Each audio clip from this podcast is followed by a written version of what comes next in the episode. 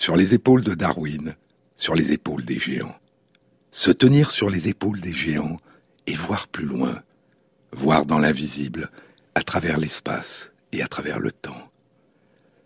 Pouvoir s'évader du présent, plonger notre regard dans le passé et remonter le temps à contre-courant, tenter de découvrir des éclats de monde disparus, des vestiges des temps qui nous précèdent et qui nous ont donné naissance. Un il était une fois que les sciences ne cessent d'enrichir et de modifier. C'est dans le sud du Caucase, au sud-est de l'Arménie, dans la province de Voyayotzor, près d'un village, le village d'Arénie, situé à 1000 mètres d'altitude, au bord des rives du fleuve Arpa. C'est dans la façade des hautes falaises calcaires, les falaises de karst, qui surplombent le fleuve et le village. C'est une grotte, la grotte Arénie 1, ou grotte des oiseaux.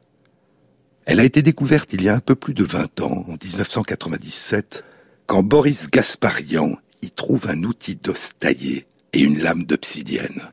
La grotte a commencé à être explorée en 2004 et en 2012, une étude publiée dans le Journal of Field Archaeology rapportait une synthèse de ces fouilles. Dans la grotte Arénie, il y a des ossements de chèvres et de moutons, et des fruits, des noix et des céréales. Il y a des foyers, des meules, des outils de chaille et d'obsidienne. Il y a de nombreux fragments de poterie, des gobelets et des bols, avec des motifs géométriques de couleur noire et rouge, typiques de la culture Kouro-Arax, qui a débuté il y a environ 6000 ans. Et la grotte contient aussi une sépulture. Les chercheurs pensent que les personnes vivaient avec les chèvres et les moutons dans la partie antérieure de la grotte, et que la partie postérieure servait de sépulture et peut-être de lieu de rituel.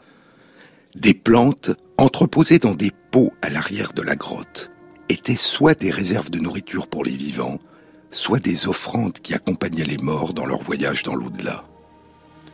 Une autre découverte faite dans cette grotte avait été publiée en 2010 dans PLOS ONE. L'étude était animée par Ron Pinrasi. Elle décrivait une chaussure de cuir.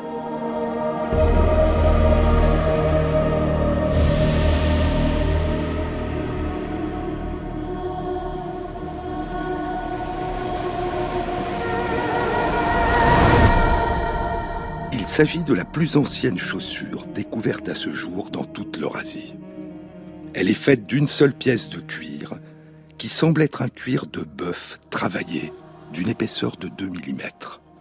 La chaussure a 24 cm et demi de long et de 8 à 10 cm de large, ce qui correspondrait aujourd'hui à un 37 en pointure européenne. Un lacet de cuir permettait de lasser la chaussure devant et derrière, et la chaussure date d'il y a 5600 ans.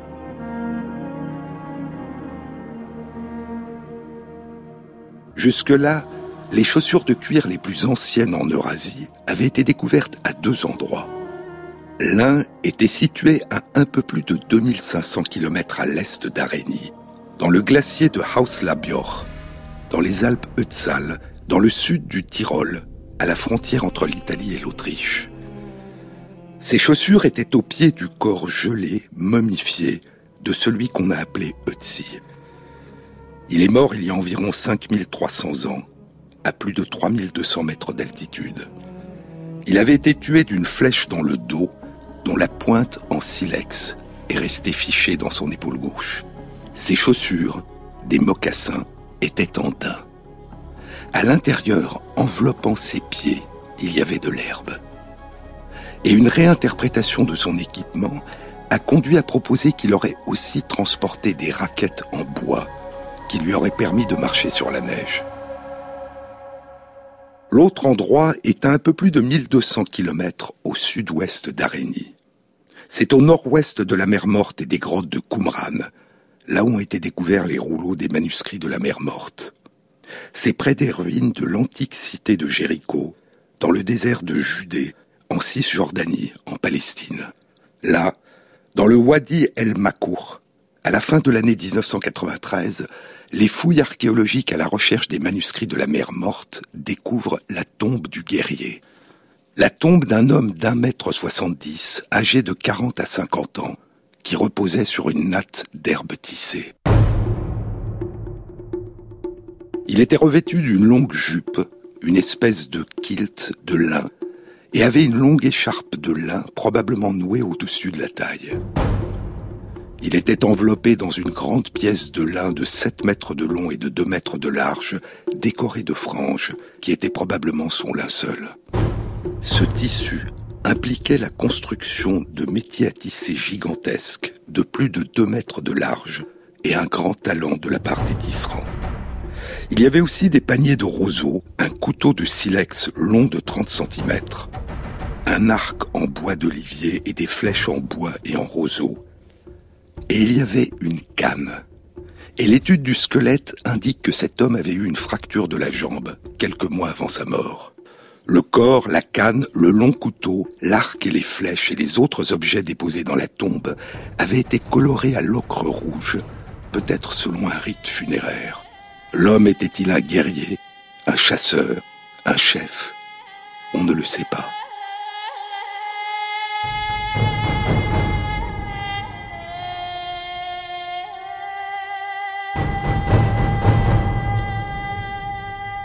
Mais il y avait aussi dans la tombe une paire de sandales usagées, faites de peau de bœuf, d'une pointure correspondant au 39 ou au 40. Ces sandales datent d'il y a plus de 5700 ans.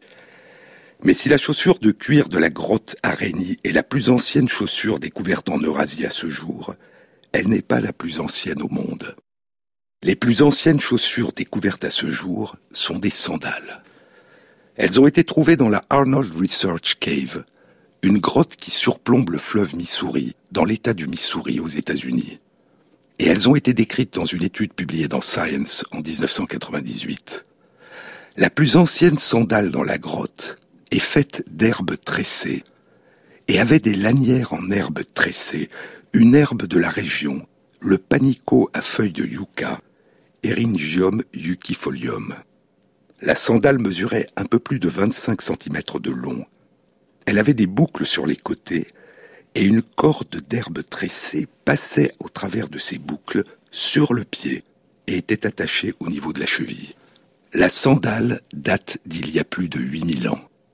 2500 ans avant les mocassins de cuir découverts dans la grotte araignée.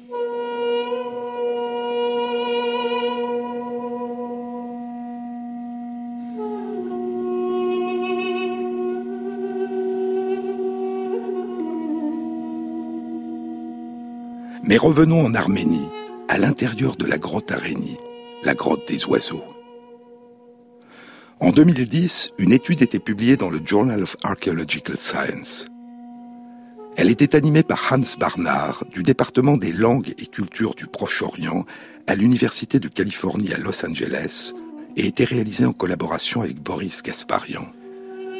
Les chercheurs avaient découvert dans une partie de la grotte dont les vestiges dataient d'il y a 6000 ans ce qui semble être un pressoir à raisin contenant des tiges, des pépins et de la peau de raisin. Et sur des fragments de jarre à côté du pressoir, les chercheurs ont détecté la présence de traces de malvidine, le pigment végétal qui donne sa couleur au raisin noir et au vin rouge.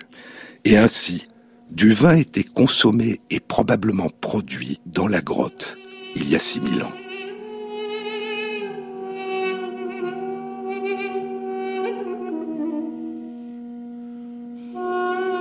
La grotte Aréni, en Arménie, est située à environ 200 km au nord du site de Haji Firouz Tepe, sur les hauts plateaux de la région des monts Zagros, en Iran, là où avaient été découverts à l'intérieur d'une jarre des vestiges d'un vin résiné, dont la découverte avait été publiée par Patrick McGovern et ses collègues dans Nature en 1996. Et les traces de vin contenues dans les jarres de Haji Firouz Tepe datait d'une période comprise entre il y a 7400 ans et il y a 7000 ans, 1400 ans à 1000 ans avant les traces de vin découvertes en Arménie. Mais plus au nord encore, à environ 300 km au nord-ouest de la grotte Arénie, en Géorgie, sur des hauts plateaux à plus de 1000 mètres d'altitude. sur deux sites situés à deux kilomètres l'un de l'autre, les sites de Choulaveris Gora et de Gadashriv Gora, des traces de vin avaient été découvertes sur des fragments de jarres. Patrick McGovern et ses collègues en avaient rapporté l'analyse dans une étude publiée en 2017 dans les comptes rendus de l'Académie des sciences des États-Unis. Le vin des sites de Choulaveris Gora et de Gadashri Gora date d'il y a 8000 ans. Et ainsi, le vin de Géorgie est plus ancien de 2000 ans que le vin d'Arménie qui avait été découvert dans la grotte Arénie, et plus ancien de 500 à 1000 ans que le vin des monts Zagros en Iran, qui avait été découvert sur le site de Haji Firouz Tepe. Mais il y avait plus ancien encore, très loin de là. Des visions à foison s'incrustent dans mes yeux, je ne sais plus où donner du regard. Au dehors, il y a cet enfant et ce vieux chien qui dort, il y a ce chantier et ces grues. Au milieu, il y a tant de choses qui repoussent la mort d'images qui saisissent et rendent presque heureux. Souvent je n'ai besoin que d'un vieux chien qui dort, d'une image à sauver. Si tu viens finalement, surtout ne m'attends pas. Je suis dehors à regarder le temps qui passe sans moi. Je suis dehors avec des gens et la joie et l'ennui. Il y a tant à gagner parfois quand le temps vous oublie. Je ne savais pas quoi faire, on m'a si peu appris. Un jour j'ai regardé dehors et j'ai compris. Un jour j'ai regardé et pensé ça suffit. Mes yeux me suffiront pour sentir que la vie et même si je ne suis pas dedans, si je suis en dehors ou juste au bord du plan, il y a tant de choses qui donnent juste envie d'un regard qui les sauve. Si tu viens finalement, surtout ne m'attends pas.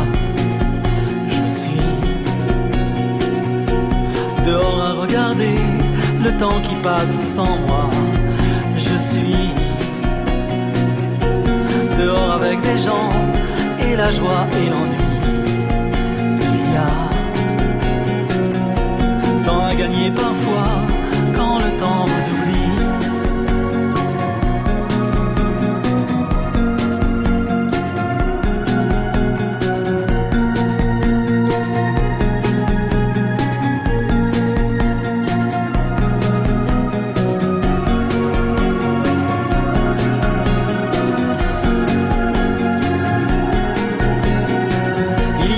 de choses qui donnent juste envie d'un regard qui les sauve. Si tu viens finalement, surtout ne m'attends pas.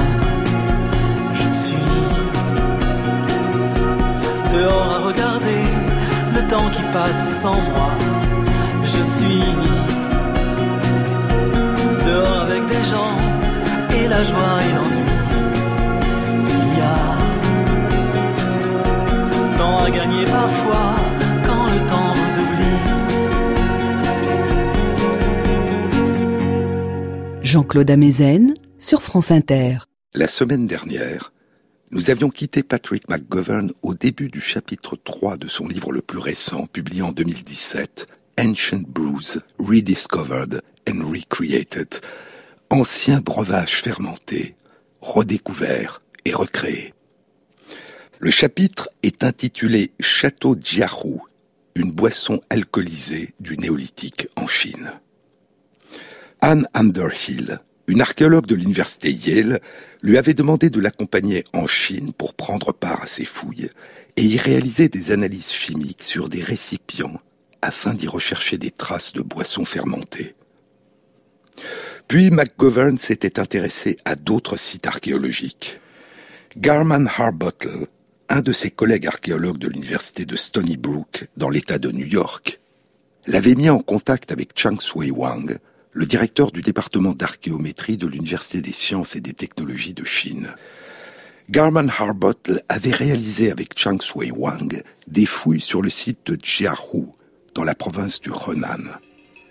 Et Chang Sui Wang m'a conduit à Chengzhou, dit McGovern, à 200 km environ au nord du site néolithique de Jiahu. Là, j'ai rencontré Zhang, l'archéologue en chef du site de Jiahu. Le site de Jiahu est situé dans le bassin du fleuve Huaihe, dans le centre-est de la Chine, entre le fleuve Jaune au nord et le Yangtze au sud.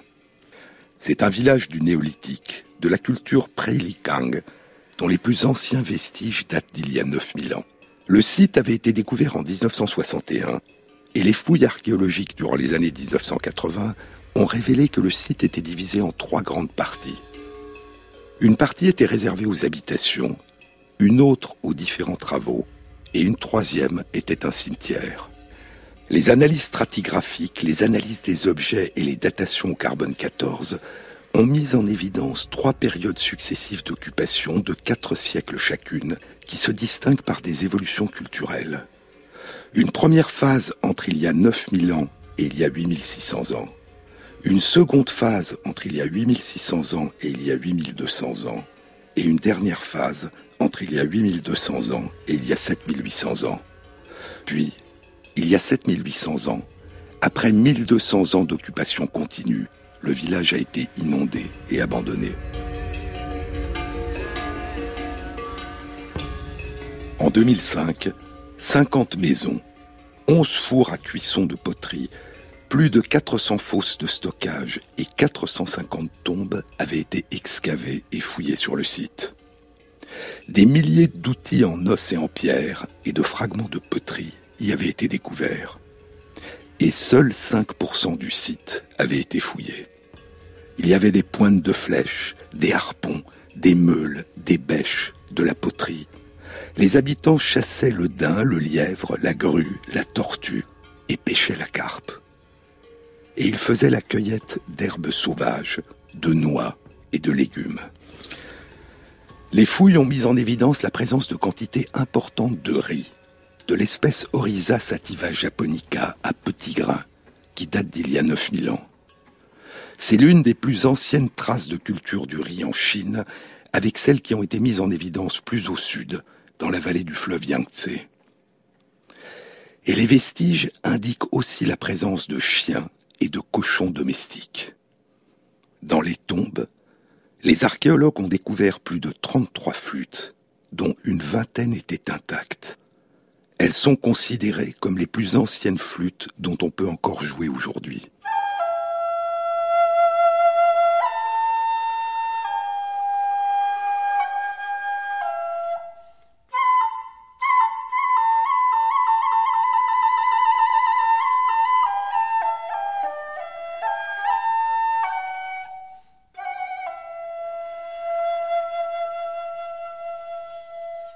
Chacune des flûtes avait été fabriquée à partir d'un os de l'aile, un os creux, l'équivalent du cubitus, l'ulna, de grue du Japon, Grus japonensis, encore appelée grue de Mandchourie ou grue à couronne rouge, qu'on appelle aussi en chinois les grues des immortels. Elles sont en Chine un symbole de longévité et d'immortalité. Ce sont de très grands oiseaux, de plus d'un mètre cinquante de haut et d'une envergure de plus de deux mètres. Ils sont blancs, avec l'extrémité des ailes noires et sur le sommet du crâne une couronne rouge. Les mâles ont les joues et le cou noir, les femelles les joues et le cou gris. Les deux flûtes les plus anciennes sur le site dataient d'il y a 9000 ans. Elles avaient été découvertes dans la même tombe, la tombe d'un homme qui accompagnait de nombreuses autres offrandes.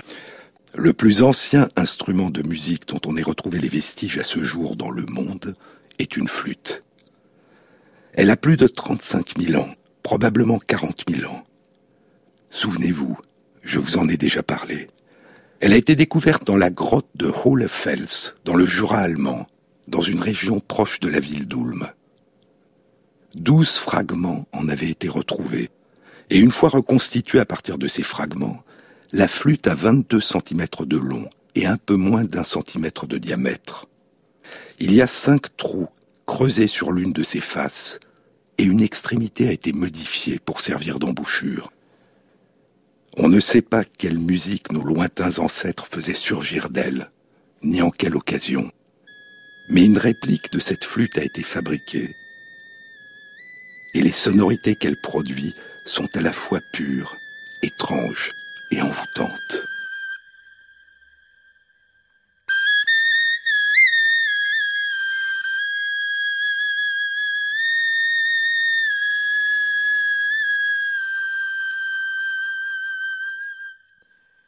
La qualité de cet instrument de musique, qui date d'il y a 35 000 à 40 000 ans, suggère qu'il ne s'agissait pas d'une des premières flûtes fabriquées par nos ancêtres. L'art de la musique instrumentale est probablement plus ancien encore. Et cette flûte, qui permettait à nos lointains ancêtres de chanter comme des oiseaux, avait été sculptée aussi dans un os d'oiseau, le radius d'une aile d'un vautour fauve, Gyps fulvus. D'autres instruments de musique ont été découverts dans une grotte à la frontière de l'Espagne, en France, dans le département des Pyrénées-Atlantiques, la grotte d'Isturitz.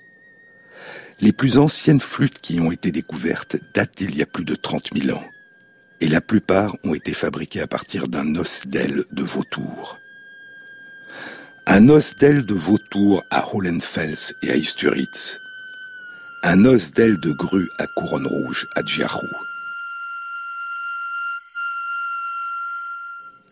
Peut-être avons-nous peint sur notre propre peau, avec l'ocre et le charbon, longtemps avant d'avoir peint sur la pierre, dit la poétesse et romancière canadienne Anne Michaels. Il y a quarante mille ans, nous avons laissé des empreintes de mains peintes sur les parois des cavernes de Lascaux, Ardennes, Chauvet. Le pigment noir utilisé pour peindre les animaux à Lascaux était fait de dioxyde de manganèse et de quartz et près de la moitié du mélange était du phosphate de calcium. Le phosphate de calcium est produit en chauffant l'os à 400 degrés Celsius, puis en le broyant. Nous avons fabriqué nos peintures à partir des os des animaux que nous peignions. Aucune image, dit Anne Michaels, aucune image n'oublie cette origine. Nous avons fabriqué nos peintures à partir des os des animaux que nous peignions. Nous avons fabriqué nos instruments de musique à partir des os des oiseaux dont nous imitions le chant. Aucune musique ne peut oublier cette origine. La danse de séduction, la danse nuptiale des grues à couronne rouge est spectaculaire et d'une très grande beauté. Elles s'avancent l'une vers l'autre, en rythme, en écartant les ailes, en s'inclinant, en faisant des bonds, en levant la tête et le bec vers le ciel, et en émettant à l'unisson ou en se répondant des sons de flûte ou des sonorités plus bruyantes. Les musiciens de Jiahu essayaient-ils d'imiter les appels de séduction des grues à couronne rouge? demande Ju Jung Jang et Yun Krun Lee, un chercheur du département d'anthropologie de l'université Harvard, si c'était le cas, poursuivent-ils, peut-être ont-ils recherché une aide magique en fabriquant leur flûte à partir des os des oiseaux dont ils voulaient s'approprier le chant. L'une des deux flûtes datant d'il y a 9000 ans, découverte sur le site de Jiahu, était à cinq trous, l'autre à six. En mai 1987, écriront 20 ans plus tard Zhang et Li, en mai 1987, près de 9000 ans après qu'elle ait été touchée par des lèvres humaines, l'une des deux flûtes a été jouée à nouveau. Un silence de mort régnait dans la pièce, pendant que Ning Baosheng, le flûtiste de l'Orchestre national de Chine de Pékin, l'Orchestre national de musique traditionnelle chinoise, portait l'instrument à un angle de 45 degrés à sa bouche. Un à un, il a testé les trous. Les archéologues et les musiciens rassemblés là étaient émerveillés par le son produit par une flûte d'une telle antiquité. Les sonorités nous paraissaient tellement familières. En Europe, des archéologues avaient découvert les vestiges de flûtes plus anciennes encore, elle aussi fabriquée à partir d'eau d'animaux, mais elle n'était pas dans un état qui permettait d'en jouer. Et quand Ning Baosheng a porté la flûte à ses lèvres, c'était la première fois, après 9000 ans de silence, qu'un souffle humain faisait surgir de la musique de l'instrument.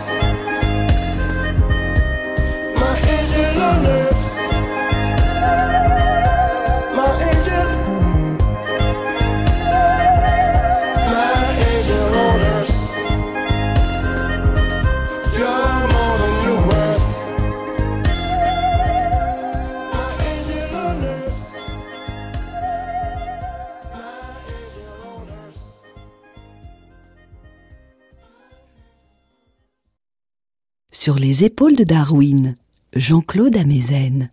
Dans une étude publiée en 2004 dans Antiquity, l'archéologue Zhang et ses collègues ont analysé les caractéristiques musicales des deux plus anciennes flûtes découvertes sur le site de Jiahu et qui dataient d'il y a 9000 ans. Les chercheurs ont mesuré à l'aide d'un accordeur électronique la hauteur musicale, la fréquence en hertz de la note produite lorsqu'on souffle dans la flûte en ouvrant les trous l'un après l'autre. Et la note produite lorsque tous les trous sont bouchés et ils ont mesuré les intervalles entre les différentes notes produites. La flûte à six trous permettait de jouer sept notes de base. En montant dans la gamme du grave à l'aigu, si bémol, do, ré, fa, sol, puis à nouveau si bémol, puis ré. La flûte permettait donc de jouer cinq notes différentes, en modifiant l'intensité du souffle et en variant le doigté et en bouchant plus ou moins les trous. Un joueur peut produire d'autres notes encore, mais les chercheurs soulignent que cette flûte permettait, en jouant de la façon la plus simple possible, de produire une gamme pentatonique, une gamme de cinq notes par octave. Et les chercheurs rappellent que la gamme pentatonique est la gamme de la musique traditionnelle chinoise.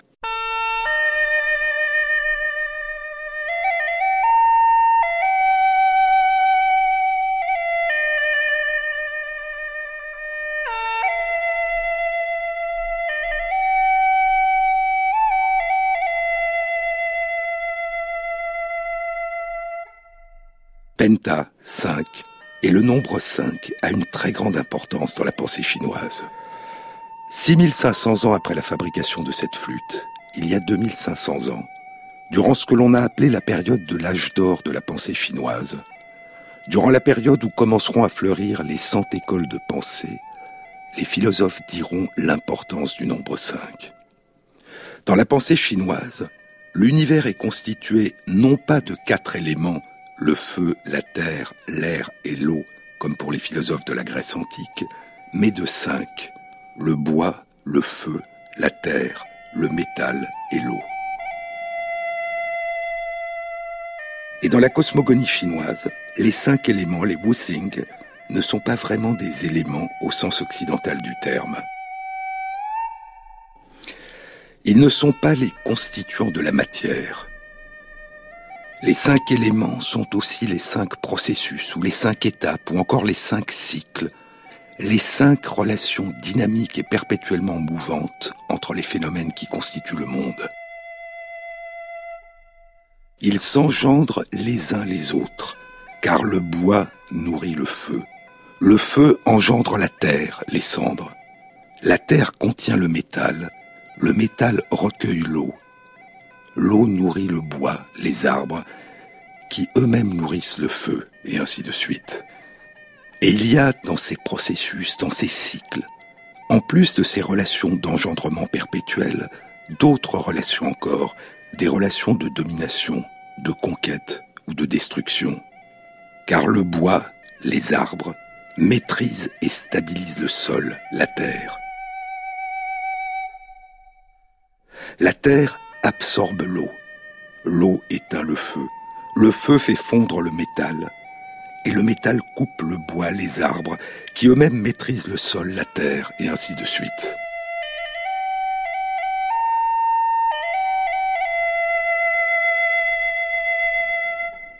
Ces cinq processus ou étapes ou cycles jouent un rôle majeur dans la cosmogonie, dans l'astronomie, dans la géomancie, la divination, dans l'orientation et la construction des bâtiments, dans la médecine traditionnelle chinoise, dans les arts martiaux, dans la musique. Ils sont associés aux cinq planètes visibles à l'œil nu, Mercure, Vénus, Mars, Jupiter et Saturne.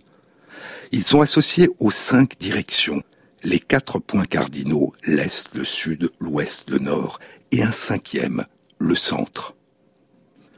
Ils sont associés aux cinq saisons, le printemps, l'été, l'automne, l'hiver, et une cinquième, constituée par l'ensemble des intersaisons qui séparent les quatre saisons. Ils sont associés aux cinq couleurs, vert, rouge, jaune, bleu, noir. Ils sont associés aux cinq constellations, aux cinq saveurs, etc.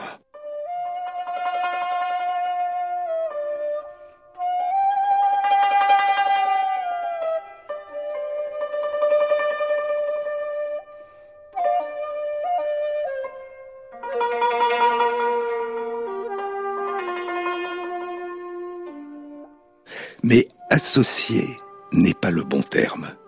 Le terme chinois est Gan Ying, de Gan émouvoir et de Ying répondre. Les cinq mouvements sont à la fois chacun action et réaction, stimulus et réponse. Ils sont en résonance. Et les cinq éléments sont aussi en résonance avec les cinq vertus, les cinq comportements et les cinq notes de musique de la gamme pentatonique.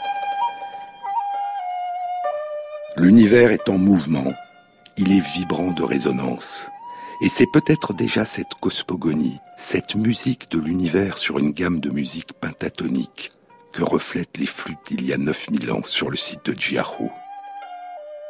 Certaines des flûtes qui dataient de la seconde période, entre il y a 8600 ans et il y a 8200 ans, avaient sept trous.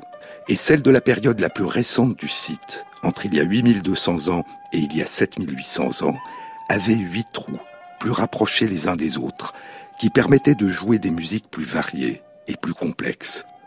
Et l'espacement entre les trous devient de plus en plus standardisé, semblable sur toutes les flûtes.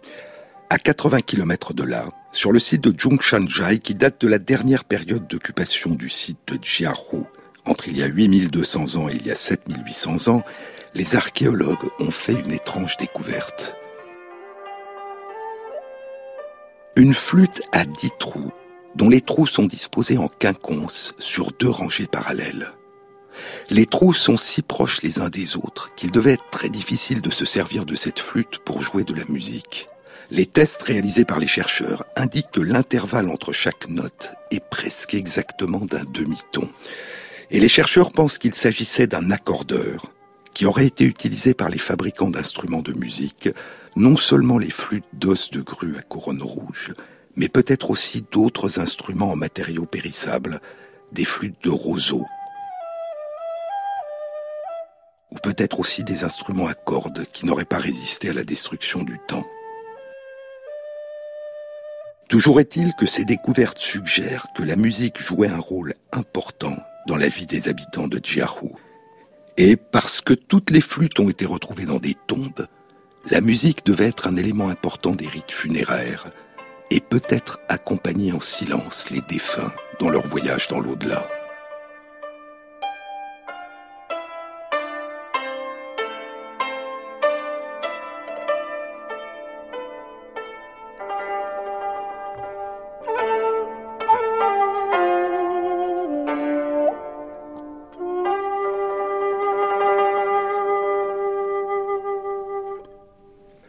24 des tombes du site de Djiahu, il y avait des carapaces de tortues.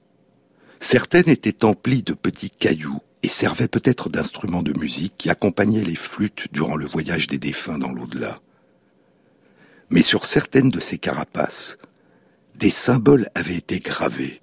Au total, onze symboles différents. Ces carapaces datent d'une période comprise entre il y a 8600 ans et 8200 ans. 5000 ans plus tard, il y a un peu plus de 3000 ans, durant la dynastie Shang, les devins interrogeaient les ancêtres en utilisant des os oraculaires, des omoplates de bovins et des carapaces ou des plastrons de tortues. Dans la pensée chinoise, la tortue qui a une carapace ronde comme le ciel et un plastron carré comme la terre détenait les secrets du ciel et de la terre.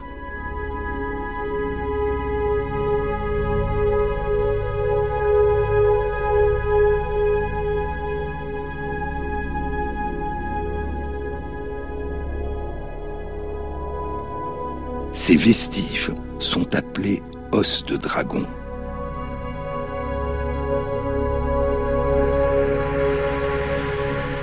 Les devins de la dynastie Shang gravaient leur nom et la date, et parfois la question posée aux ancêtres sur les écailles de tortue, en utilisant une écriture particulière qui est considérée comme la plus ancienne trace d'écriture en Chine, l'écriture Jiaguen, en français l'écriture os écaille. Puis, il faisait brûler ou chauffer la carapace ou le plastron de la tortue.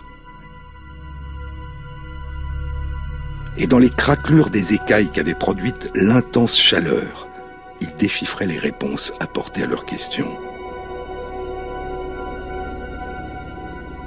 Parfois, le fait que l'oracle avait été de bon augure ou de mauvais augure était gravé. Les devins du site de Jiaohu pratiquaient peut-être déjà ce même type de divination. Mais ce qui est extrêmement surprenant dans les tombes de Jiahu, c'est que certains des symboles qui avaient été gravés sur les carapaces de tortues sont identiques à des pictogrammes archaïques et à des idéogrammes du chinois actuel, comme notamment le pictogramme qui signifie œil et celui qui signifie fenêtre, et d'autres qui désignent des chiffres, dont le chiffre 8. S'agissait-il déjà d'une écriture? Dans une étude publiée en 2003 dans Antiquity, Harbottle, Wang, Zhang et leurs collègues discutaient cette question et proposaient qu'il ne s'agirait que de symboles qui étaient utilisés dans des rituels et qui allaient seulement beaucoup plus tard donner naissance à l'écriture chinoise. Mais on ne sait pas. Et si ces idéogrammes gravés sur ces carapaces de tortues il y a plus de 8200 ans étaient déjà des éléments d'une écriture ou d'une proto-écriture, alors il s'agit des traces de la plus ancienne écriture découverte à ce jour, qui précéderait de 3000 ans les premières traces des écritures de Sumer.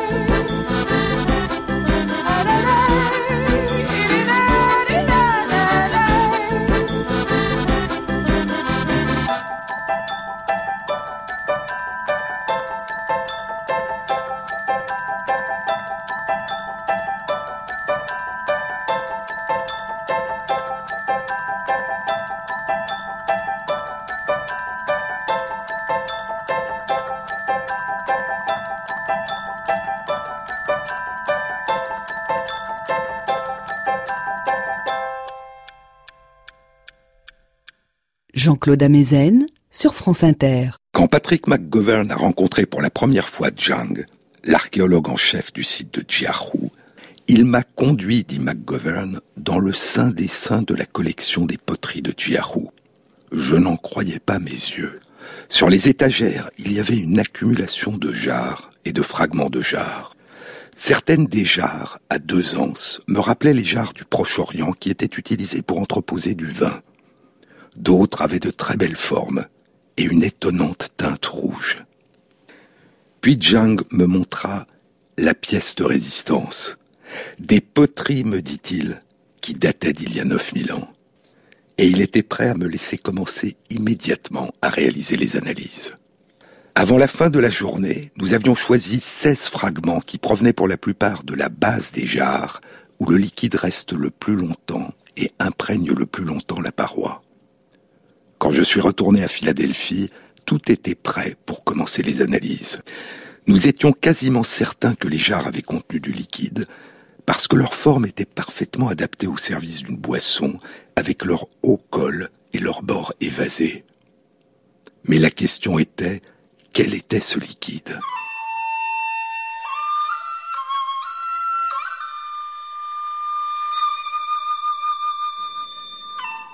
Alors que nous analysions les dépôts d'un récipient après l'autre, les mêmes composés chimiques étaient retrouvés. L'étude, animée par Patrick McGovern, a été publiée en 2004 dans les comptes rendus de l'Académie des sciences des États-Unis.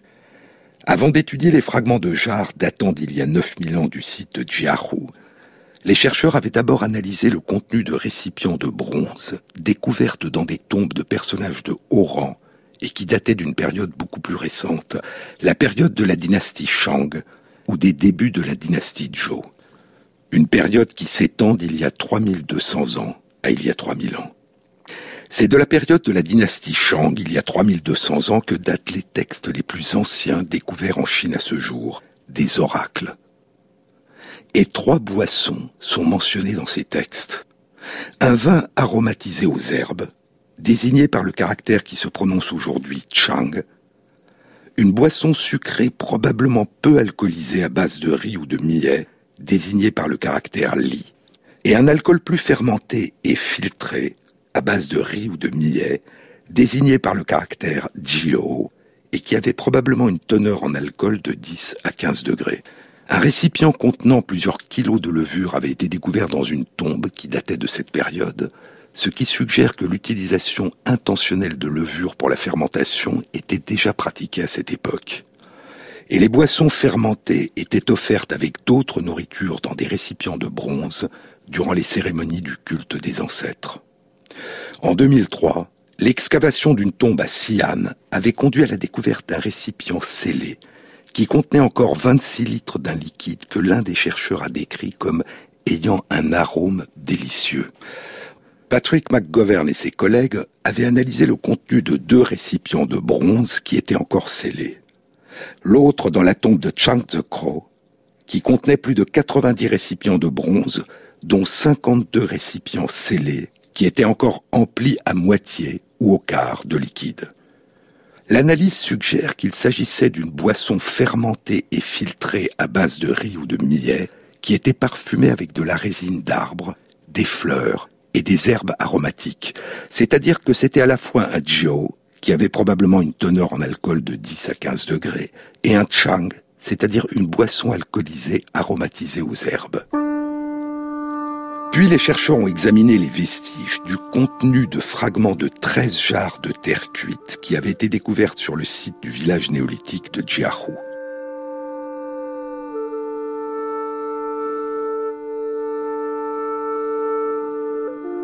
Ces vestiges beaucoup plus anciens, je vous le disais, dataient d'il y a plus de 9000 ans. L'analyse a retrouvé la présence de composants de cire d'abeille, ce qui suggérait que l'un des constituants de la boisson avait été du miel. La détection d'acide tartrique présent dans le raisin, dit McGovern, est un biomarqueur du raisin et du vin au Proche-Orient. Mais en Chine, il pourrait aussi correspondre à la présence du fruit d'une aubépine, Crategus pinnatifida ou Crategus cuneata, qui contient trois fois plus d'acide tartrique que le raisin.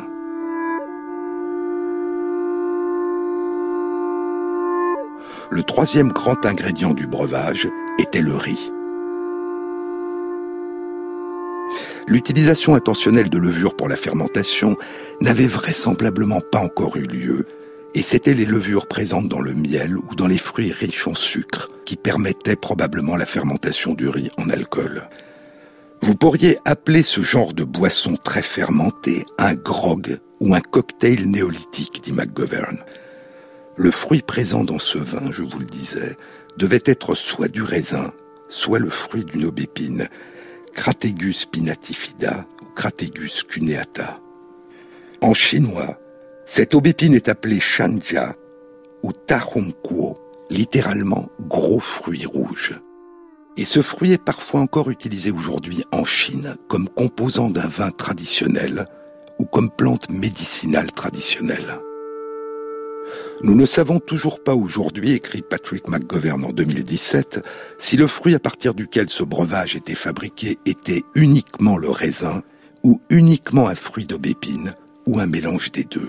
Après la publication de nos résultats, une étude archéobotanique a montré que c'étaient les deux seuls fruits dont les vestiges étaient présents sur le site. Ces résultats corroboraient nos analyses, mais ils n'ont pas permis de résoudre notre incertitude. Mais si ce breuvage était produit à partir de raisin, il s'agirait du vin de raisin le plus ancien dans le monde découvert à ce jour. Et ainsi, sur le site où a été gravé ce qui est peut-être la plus ancienne écriture découverte à ce jour, a peut-être été produit le plus ancien vin de raisin découvert à ce jour. Mais bien sûr, dit McGovern, c'était plus qu'un vin en raison de la présence des autres ingrédients. La possibilité qu'un raisin ait pu avoir été utilisé nous avait surpris. Si cela était le cas, c'était très probablement un raisin d'une vigne sauvage, telle que Vitis amurensis, car pour autant que nous le sachions, aucune des 40 à 60 espèces de vignes sauvages qui poussent en Chine n'a jamais été domestiquée. Ou du moins, aucune étude à ce jour n'a mis en évidence des traces de domestication de l'une de ces vignes. Pour le moment, la vigne eurasienne Vitis vinifera vinifera est la seule vigne connue comme ayant été domestiquée. Et elle est à l'origine aujourd'hui des près de 10 000 variétés cultivées de raisins dans le monde et de 99% des vins produits dans le monde. Il y a aujourd'hui en Chine non seulement du vin de bépine, Shanjia, ou Kuo, gros fruits rouges, mais aussi de nombreux vins de kaki, de figues, de chrysanthèmes et de nombreuses autres fleurs exotiques et racines.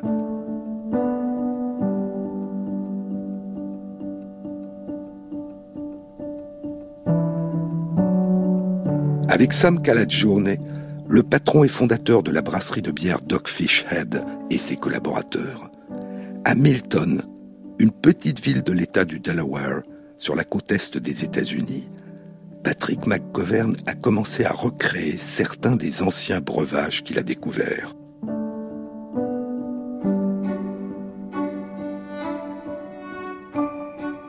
Mais le saut entre la découverte et l'analyse scientifique d'un ancien breuvage fermenté et sa recréation, dit McGovern, est un saut gigantesque. Nous pouvons connaître les ingrédients principaux, mais quelle était leur proportion respective? Comment étaient-ils utilisés Et faut-il utiliser d'anciens outils et récipients pour retrouver les arômes et les goûts d'origine? Comment savoir quel était le degré d'alcool de la boisson? Quelle levure et quelles bactéries devrions-nous utiliser pour la fermentation? S'il y a de nombreux ingrédients, étaient-ils fermentés ensemble ou séparément et mélangés à la fin? Les questions et possibilités sont presque infinies. Et nous ne pouvons en explorer qu'un nombre limité dans chaque expérience. Pourtant, poursuit McGovern, lentement mais sûrement, nous avançons. C'est de l'archéologie expérimentale dans ce qu'elle a de plus passionnant et de plus goûteux.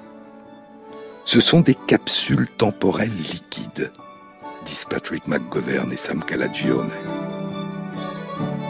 Et à la fin du chapitre 3 du livre, le chapitre intitulé Château Jiahu, une boisson alcoolisée du néolithique en Chine, il y a une recette, une liste d'ingrédients et la suite des étapes à réaliser. Et il y a aussi des recettes de plats chinois qui sont proposées pour aller avec la boisson. En 1989, je vous le disais dans une précédente émission, le brasseur de bière Fritz Maytak avait reconstitué la bière sumérienne Ninkasi à partir de la recette suggérée par l'hymne à la déesse Ninkasi, la déesse de la bière à Sumer. Il avait mis la bière Ninkasi en bouteille et l'avait fait goûter aux participants du congrès annuel des brasseurs de bière artisanale américains. Et un an plus tard, Patrick McGovern avait goûté cette bière à son tour. Quinze ans plus tard, en 2005, McGovern et Calagione mettront le château de Giaru en bouteille et feront goûter cette reconstitution d'un breuvage d'il y a 9000 ans lors d'une réception au Grand Hôtel Waldorf Astoria à New York. Sur les épaules de Darwin, Jean-Claude Amezen. Une annonce. Ma radio demain, c'est un appel à contribution que lance Radio France à tous ses auditeurs. Un appel à donner vos idées, vos souhaits, vos rêves sur ce que pourrait être votre radio dans les prochaines années, sur ce que vous voudriez qu'elle soit. Vous pouvez participer à cette consultation en vous rendant sur le site maradiodemain.fr. Je répète, maradiodemain.fr.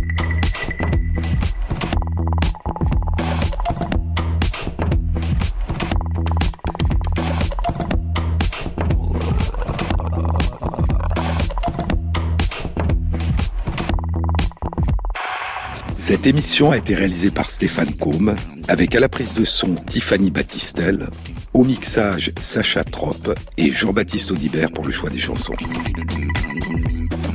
Et merci à Christophe Magère qui intègre sur la page de l'émission, sur le site franceinter.fr, les références aux articles scientifiques et aux livres dont je vous ai parlé. Bon week-end à tous, à samedi prochain.